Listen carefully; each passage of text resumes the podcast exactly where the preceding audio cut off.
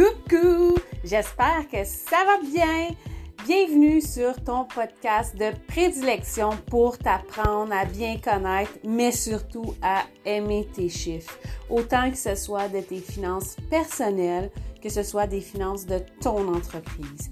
Parce qu'on sait, les deux vont de pair. La façon dont tu gères tes finances personnelles va être le reflet de la façon dont tu vas gérer tes finances d'entreprise. Moi, mon nom est Audrey, je suis Aka, la diva des chiffres. J'adore les chiffres parce que nos chiffres nous parlent, ils ne nous mentent pas. Nos chiffres, peu importe la question qu'on va leur demander, ils vont toujours nous donner la vérité, euh, tout cru, sans gants, euh, et c'est ce que j'adore. Bienvenue pour la nouvelle saison d'automne 2020.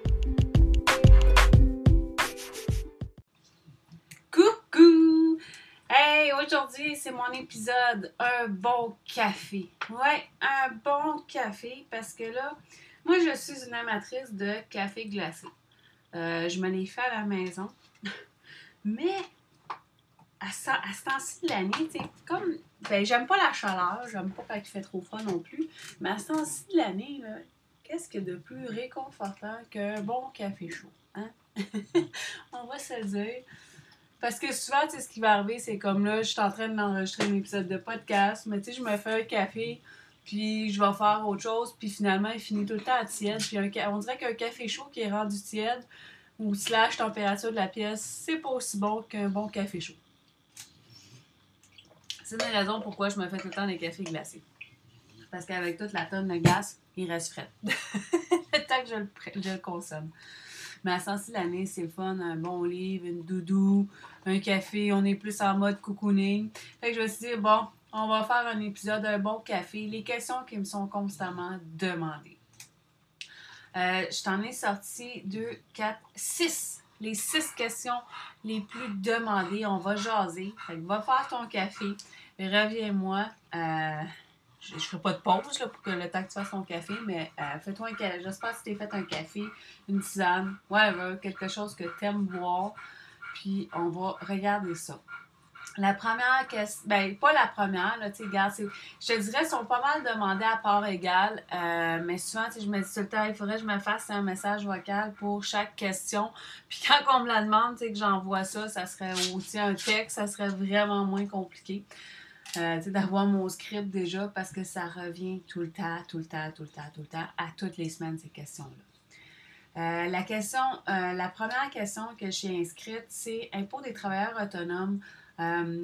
les gens me demandent, croient toujours souvent que c'est une déclaration de revenus de travailleurs autonomes, puis une déclaration de revenus pour de salariés. En fait, oui et non. Comment ça fonctionne? Quand tu es euh, ben, salarié, tu fais tes impôts. Euh, mais sauf que, tu on ne se le cachera pas, c'est avec le contexte de la pandémie, il y a eu une explosion de travailleurs autonomes. Puis malheureusement, mais ben, quand tu es travailleur autonome, même si euh, tu as fait juste 100$ dans ton année, tu es obligé de faire une déclaration de revenu de travailleur autonome. C'est pas en fait, c'est pas un autre document euh, tu sais, c'est pas. Euh, comment je te dirais? Tu sais, quand tu es travailleur autonome, c'est tout annexé à ton revenu, tu sais, ton, ton, numéro d'assurance sociale. OK? Puis, ton numéro d'assurance sociale, exemple, il a gagné ben, un T4 de salarié et il a fait des revenus de travailleur autonome. Fait que c'est une, une, annexe, dans le fond. Fait que ta déclaration de revenus associée à ton numéro d'assurance sociale, ben, il y a l'annexe salarié, il y a l'annexe travailleur autonome. Puis sur la déclaration de revenus, ben, tu as la ligne qui dit tes revenus de travail et revenus d'entreprise. Euh, puis c'est le total des annexes différentes que tu as eues pour ces revenus-là. C'est comme ça que ça fonctionne.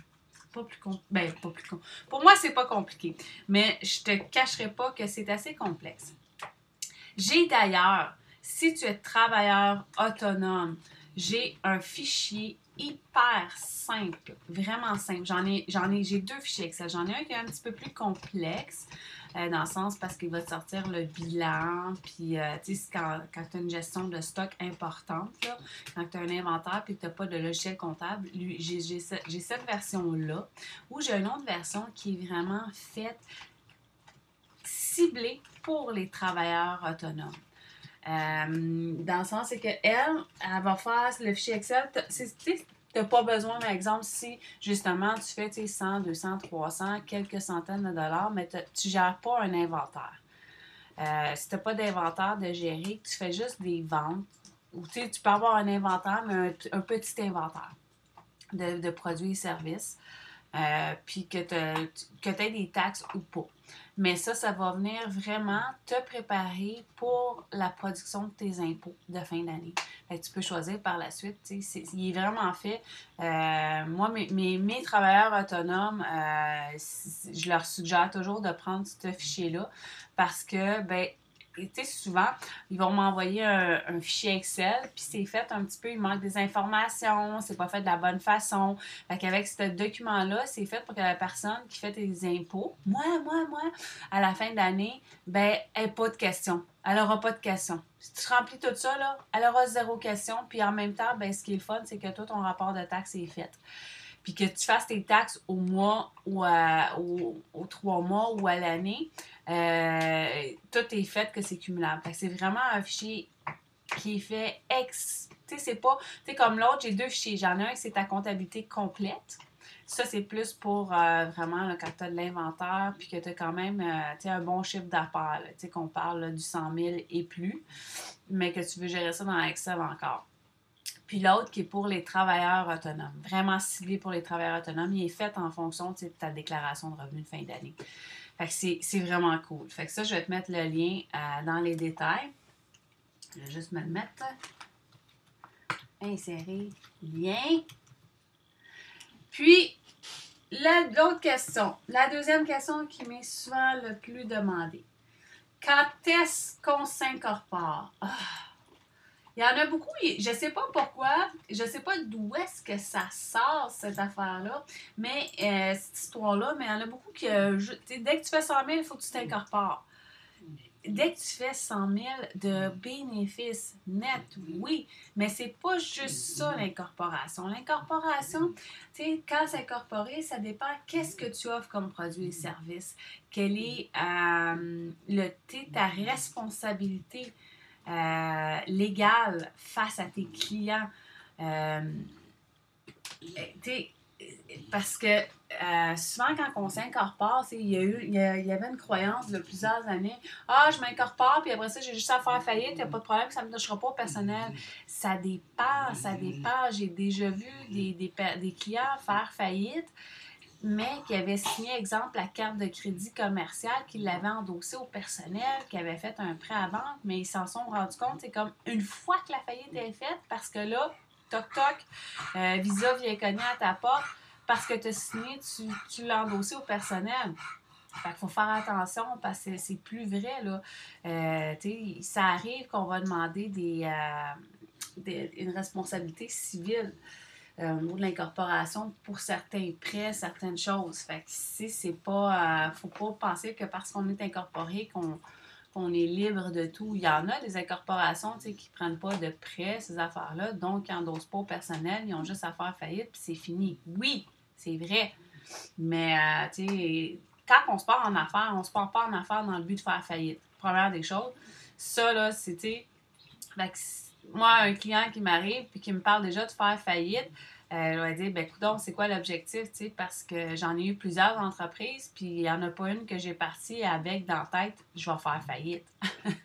tu sais, c'est. quand on est entrepreneur, c'est un rêve qu'on veut concrétiser, puis on veut avoir du succès. Donc, tu sais, je connais pas, j'en connais pas qui, qui, qui, se partent en affaires dans le but de faire faillite. C'est c'est quasi impossible. Donc, l'incorporation, tu sais, exemple, euh, est-ce que tu as des enfants? Parce que tes revenus de travailleur autonome vont, font partie de ton revenu net. Donc, s'ils sont dans une incorporation, ben là, ça peut être avantageux dans le sens que, tu regarde, euh, tu n'es pas imposé dessus, donc euh, tu n'as pas à payer ou à recevoir moins de pension alimentaire parce que tu es incorporé. C'est sûr que tu dois pro, donner les états financiers. Euh, si tu te verses des dividendes, mais c'est sûr et certain que les dividendes sont imposables, donc ça vient ajouter à ton revenu, mais ça sais, ça va venir protéger ton entreprise. C'est exemple, si tu te maries et tu te sépares, ton entreprise, elle est incorporée, c'est un individu à part de toi, donc elle ne fait pas partie du patrimoine familial. Les dividendes qui te sont versés, oui, mais pas la compagnie. C'est, la, ça, je te dirais, c'est la raison numéro un pourquoi les gens s'incorporent. Parce qu'on sait, les relations de nos jours, on est dans une, des relations jetables. Euh, puis il faut faire attention parce qu'il y en a qui ont aussi ont l'autre croyance de penser que leur couple est à toute épreuve et qu'il va durer dans le temps. Mais c'est quand on pense comme ça que c'était moi la première, je me suis fait avoir.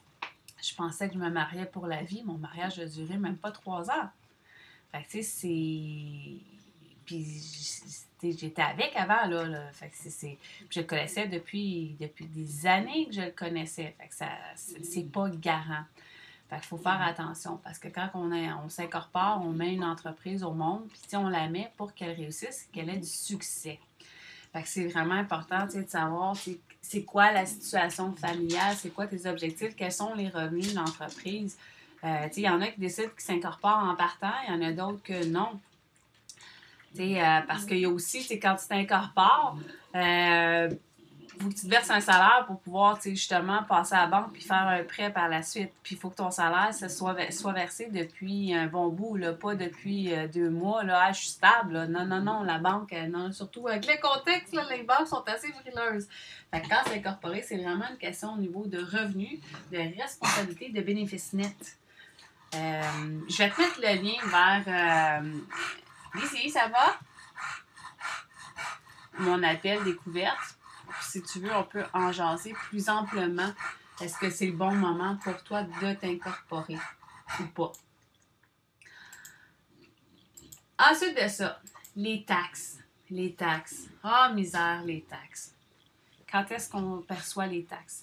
Euh, dans ma formation, la Diva des chiffres, j'ai un module complet sur les taxes. Euh, au moment où j'enregistre l'épisode, c'est la seule façon d'avoir cette formation-là au niveau des taxes. Parce que c'est beaucoup des prises de conscience aussi. C'est pas juste, ah, les taxes, tes charges euh, de cette façon-là, patati patata, parce que ça, non, tu Revenu Québec. Mais attention, Revenu Québec. je les ai déjà vus aussi conseiller à faire vouloir aider des clients à faire le rapport de taxes, mais ils parlent juste des, des intrants, ils ne parlent pas des sortants. Les intrants, c'est les taxes que tu as perçues sur tes ventes, les sortants, les taxes que tu as payées sur tes achats. Fait qu'il faut faire attention. faut faire attention parce que tu ne demandes pas à la personne qui te charge de t'aider à te montrer comment charger. Euh, il y a des euh, puis il y a certaines spécifications qui sont vraiment importantes. Mais les taxes, euh, les taxes, c'est qu'est-ce qui. comment les. quand est-ce qu'on s'inscrit aux taxes? Parce que, tu sais, moi, ce que je dis toujours, puis ce que je dis dans ma formation, puis éventuellement, cette formation-là, je vais l'offrir, tu vas pouvoir, tu sais, si tu te poses la question, aller te la procurer pour un prix minime. les taxes, tu sais, quand quand est-ce qu'on va les, percevoir, s'inscrire, puis là, on me sort, ben, même que je fasse 30 000. Ce qui arrive, puis ce que je dis toujours, que ce soit en appel découverte ou dans mes formations, c'est vraiment important de te poser la question. Parce que j'ai déjà vu, oui, j'ai vu ça, que on refusait par la suite, ça, ça, pouvait faire rebuter certains clients parce que oui, ben, ça fait partie du budget. Euh, qui ne voulaient pas payer les taxes. Ils voulaient pas. Euh, il avait pas le budget parce qu'eux, ils n'étaient pas inscrits aux taxes, donc euh, ils ne pouvaient pas les, les, euh, les, réclamer par la suite à Revenu Québec. Donc, c'est une dépense. Ça, ça peut devenir une dépense pour ces personnes-là, ces clients-là, ces prospects-là. Donc, de passer du jour au lendemain de charge pas de taxes à charge des taxes, oui, ça va rebuter certaines personnes, certains acheteurs. Pas tous, pas la majorité, mais certains. Euh, c'est sûr que les taxes, tu sais, les taxes, c'est il y a quand même une responsabilité. Tu as une responsabilité de devoir faire les déclarations, de devoir tenir tes, livres à jour, ta comptabilité à jour. Fait que c'est sûr que tu as une responsabilité à ce niveau-là. Fait que c'est important, de dire, ben, garde, c'est pas juste est-ce que je charge les taxes est-ce que j'ai le temps de m'occuper de ça? Ça aussi, il faut prendre conscience de ça. Euh, si j'ai pas le temps, ben, je vais le déléguer. Est-ce que j'ai le budget? Est-ce que je suis prête à mettre le budget pour le déléguer? Parce que c'est pas juste de dire Ah, je vais mettre ça dans QuickBooks, ça va faire le calcul. Ben, tu sais, garde, il n'y a pas un logiciel qui est assez intuitif pour te dire Coucou, euh, tu sais, le cadeau que tu as fait à ton client, ben, tu peux pas déduire les taxes. tu sais. Euh, ah, ben, tu es allé au restaurant, ben, c'est 50% des taxes. tu sais, le logiciel te le dit pas il te le dira pas, puis il pensera pas pour toi. Lui, il va te mettre la dépense, fait flac, merci, bonsoir.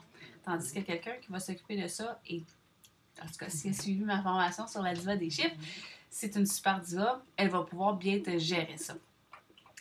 Euh, puis aussi, ce que j'aime pas, moi, c'est que quand on charge des taxes ou pas, c'est que si tu ne charges pas les taxes, ben, tu viens carrément divulguer ton, ton revenu annuel à ton client, ton prospect. Fait que des fois aussi, ça peut faire dire, tu sais, ça ça peut laisser sous-entendre, il ne cherche pas les taxes, donc euh, il est-tu bon, il est-tu pas bon, cette affaire-là.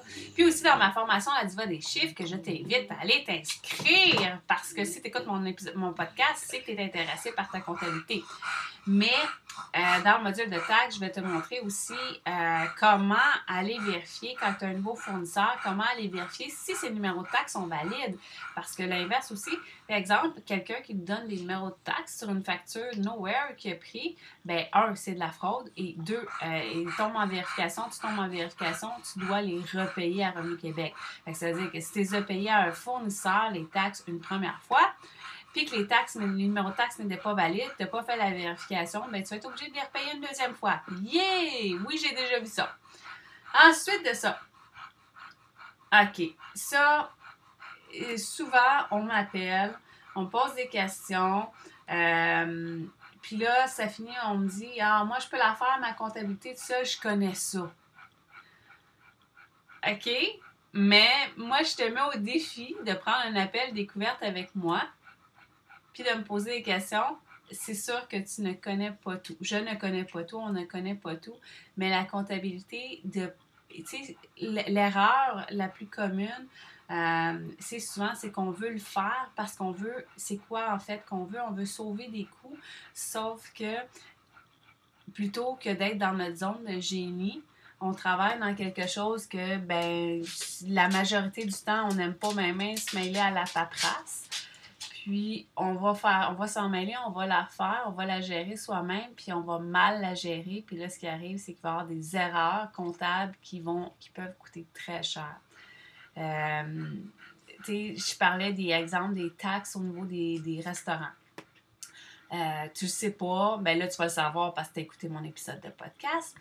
Euh, tu sais pas, tu as mis dans ta, dans ta déclaration de taxes, 100% des taxes, tu es comme un sortant comme taxe euh, payée sur des achats, mais tu tombes en vérification. Bien, je te garantis que tu tombes en vérification, ils trouvent une erreur, puis ils cherchent, c'est ça qu'ils cherchent. Quand tu tombes en vérification, ils cherchent des erreurs. Bien, tu vas tout le temps être en vérification.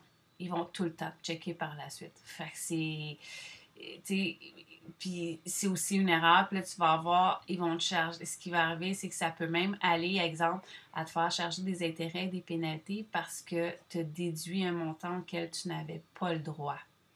Puis aux yeux du du fisc, nul ne peut prétendre ne pas savoir. Fait que tu es vraiment, quand tu es en affaires, moi je trouve que c'est un incontournable d'avoir un expert euh, en comptabilité, un expert en, en légaux, en droit, euh, de t'entourer de ces personnes-là, puis de, t'assurer aussi, ça, ça pourrait être un autre sujet de podcast, mais t'assurer quand tu es à ton compte que ton testament est selon ce que tu souhaites euh, pour toi, pour ton entreprise, pour tes finances.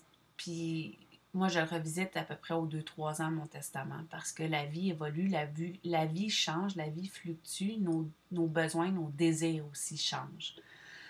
Euh, et ensuite de ça, là, je suis rendue à la question numéro 5. Qui, dans mon groupe Facebook, SkyUp, la comptabilité que du mordant, cette question-là, elle revient tout le temps parce que je le demande toujours, tu sais, dans les questions pour adhérer au groupe.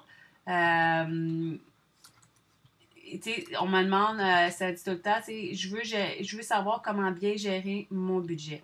Mais la vraie question, OK, puis ça, je te le dis avec amour.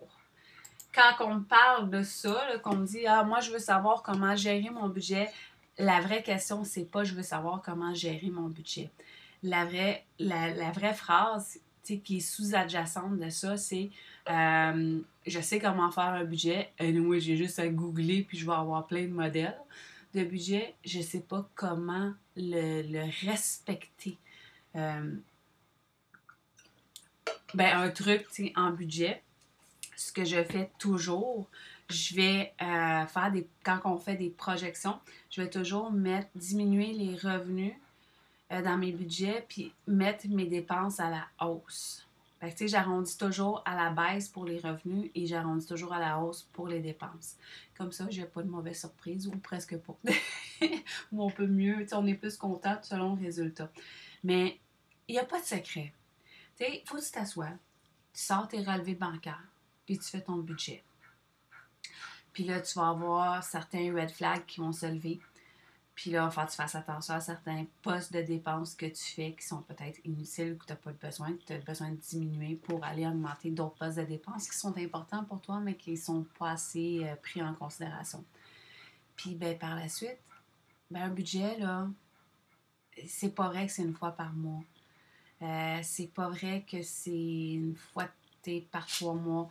Moi, mes comptes de banque, je les ouvre tous les jours. J'ai des notifications. Euh, je reçois des textos dès qu'il y a une transaction qui se passe dans mon compte de banque ou dans ma carte de crédit. Ça peut être vu comme fatigant, sauf que euh, je pense j'en ai déjà parlé dans un épisode de podcast précédent dans l'autre saison. J'ai déjà vu euh, justement que si j'avais pas eu une notification, ben il y a des choses qui passaient à mon compte pour lesquelles euh, j'étais pas d'accord, que j'avais jamais accepté. Puis ça évite la fraude ça évite les dépenses inutiles. Puis, tu sais, quand tu vois, qu'exemple, que tu as un frais qui revient tout le temps, il faut que tu te poses. Euh, faut que tu te poses en, en, matière de budget, quand on veut restructurer nos finances, pose-toi quatre questions. Première des choses, est-ce que j'ai besoin de cet item-là? Est-ce que je vais l'adorer? Est-ce que je vais l'apprécier? Et est-ce que je le veux? Euh, si tu dis pas oui à ces quatre questions-là, ben achète-le pas. C'est pas compliqué. Donner le meilleur exemple, euh, j'ai longtemps voulu un vélo euh, stationnaire pour faire du cycling parce que ça avait de l'air cool. Je me suis pas posé les quatre questions. Ça, c'est un achat que j'ai fait dans la dernière année. Je l'ai acheté, puis je l'ai regretté, puis sur Marketplace, j'ai même pas été dessus plus que 10 minutes.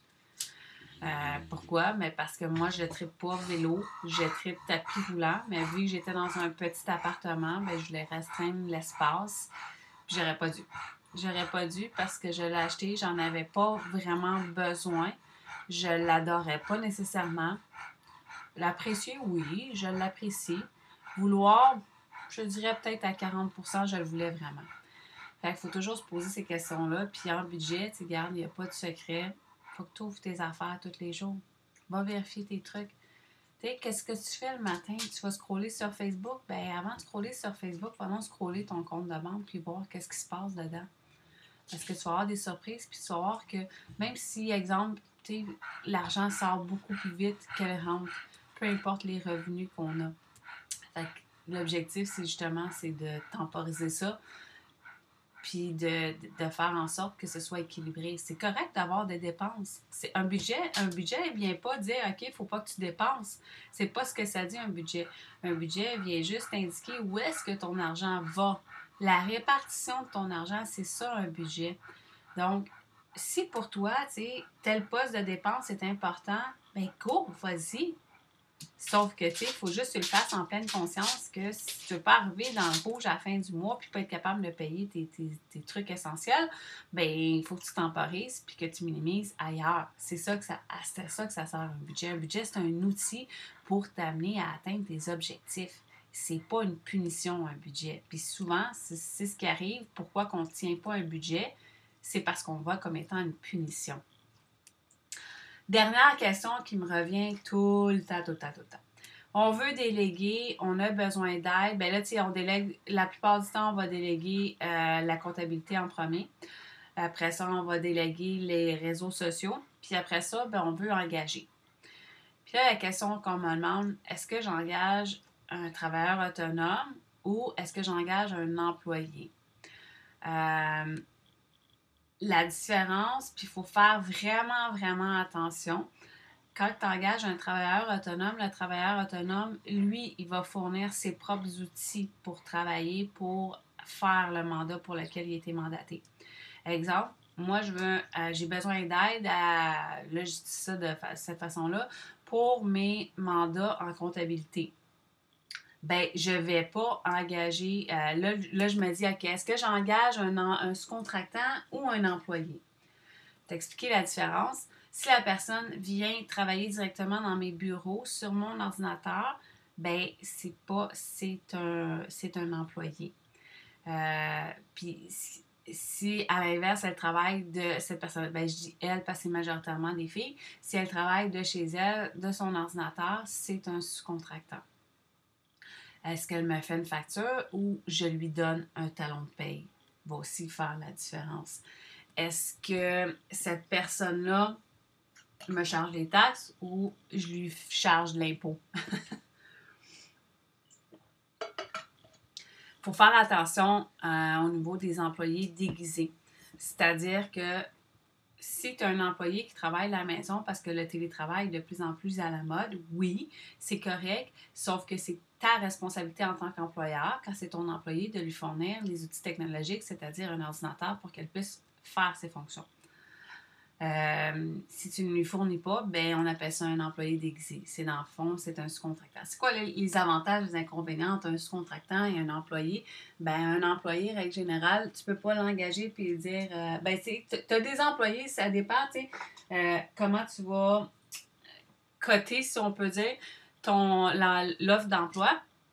Mais euh, c'est sûr que si tu mets une offre d'emploi pour un poste permanent temps plein à 40 heures semaine avec des avantages sociaux versus si tu mets un poste, ben c'est sur appel, puis c'est payé pratiquement salaire minimum, puis tu n'as aucun avantage, c'est sûr que tu vas trouver. Tu vas finir par trouver. Mais euh, tu as plus de chances de trouver pour un employé un poste de 40 heures à temps plein avec avantages sociaux, pas mal plus qu'un poste sur appel, puis tu avec rien pour tout un sous-contractant va te charger plus cher, sauf que sous-contractant, tu peux y donner euh, une heure, comme tu peux y donner zéro, comme tu peux y en donner 50. Tu comprends? Tu n'as aucune obligation envers le sous-contractant. Ça ne fonctionne pas, tu sers sa plug, fini, bonsoir. Ton employé, ben, tu es obligé de donner sa paye de vacances, euh, tu es obligé de, faire un relevé d'emploi, tu es obligé euh, d'envoyer le relevé d'emploi. Ben, tu as de la paperasse à faire. Tandis qu'un sous-contractant, ben non, c'est fini, ça me tente plus. Ça me tente plus, ça ne fonctionne pas, ça va, c'est pas en lien avec ma valeur, euh, avec ma, mission d'entreprise ou, euh, tu sais, souvent, moi, je sais que hum, en tant que, euh, je travaille avec les chiffres, je travaille avec le gouvernement, ben moi, ce qui est un, quelque chose qui est non négociable, c'est les délais, les échéanciers. Moi, je travaille avec des, échéanciers tout le temps. Donc, c'est super important que ceux, les gens avec qui je travaille, ben, respectent les échéanciers. Ça, c'est un non négociable. Les échéanciers, c'est. Je peux pas arriver et dire Revenu Québec, ben garde, euh, je t'ai supposé te remettre euh, le rapport de taxe avant aujourd'hui, 11h59 du soir. Ben, je te le remets le lendemain. Ben, il va y avoir des intérêts et des pénalités. C'est plate à dire. Mais c'est pour ça que je ne peux pas, moi, moi c'est quelque chose qui est super important pour moi. Fait que quelqu'un qui ne respecte pas les échéanciers, même s'il est super compétent, ça ne fonctionnera pas. Mais tu sais, c'est. Puis la mode est beaucoup aux, travailleurs autonomes parce que, euh, ben, on a mieux s'occuper de nos propres impôts, mais encore là, est-ce que tu veux t'en occuper? C'est vraiment, c'est de savoir, tu sais, euh, un employé aussi, un employé, c'est toi qui s'occupe de ses, de ses propres déductions à la source, c'est pas lui. Donc, euh, tu as des rapports à faire aussi au niveau du gouvernement. Il euh, faut que tu prennes une assurance au niveau de la CSST. Tu as, les normes du travail à respecter, tu es régi, tu as beaucoup plus de restrictions qu'un travailleur autonome. Fait que je ne dis pas tu engages un travailleur autonome plutôt qu'un que, salarié. Non, ça dépend vraiment qu'est-ce que tu veux. C'est sûr que si tu as besoin de plusieurs sous-contractants, mais je dirais, tu es peut-être mieux d'y aller avec plusieurs employés, ça va peut-être être plus simple de que t'en gères un, que t'en gères dix, ça revient au même. Sauf que ça. c'est vraiment, c'est, il faut, réfléchir à tout ça, à savoir qu'est-ce qu'on veut vraiment. Puis, euh, tu sais, comme quand c'est une création de poste, ben souvent, tu sais, comment je dirais, euh, création de poste, des fois, tu sais, on sait pas trop combien d'heures on va déléguer. Fait que des fois, c'est peut-être mieux d'aller avec un sous-contractant qu'un employé, puis après ça, ben, migrer vers un employé. Tout dépend. Tu sais, ça dépend. Ça dépend. Fait que c'est vraiment une question de. C'est une réflexion. Puis, tu sais, c'est comme moi, j'ai toujours fait, tu sais, quand, quand je suis en réflexion puis que je suis vraiment indécise à savoir, tu sais, ah, je vais dire qu'un employé ou un sous-contractant, ben on fait la bonne vieille méthode, une feuille, les pour, les contre, pour le, le, le, sous-contractant, les pour, les pour, les contre pour un employé, puis ben après ça, on analyse. Ça peut, tu sais, ça peut aider, ça aide souvent de le mettre par écrit, puis après de relire, de voir, de le voir visuellement plutôt que de le voir, tu sais, dans sa tête, de réfléchir. Ça nous aide. Fait voilà. Euh, ça fait le tour des questions qui me sont les plus souvent demandées. J'espère que ton café a été bon et qu'il t'a fait relaxer. Sur ce, on se reparle la semaine prochaine.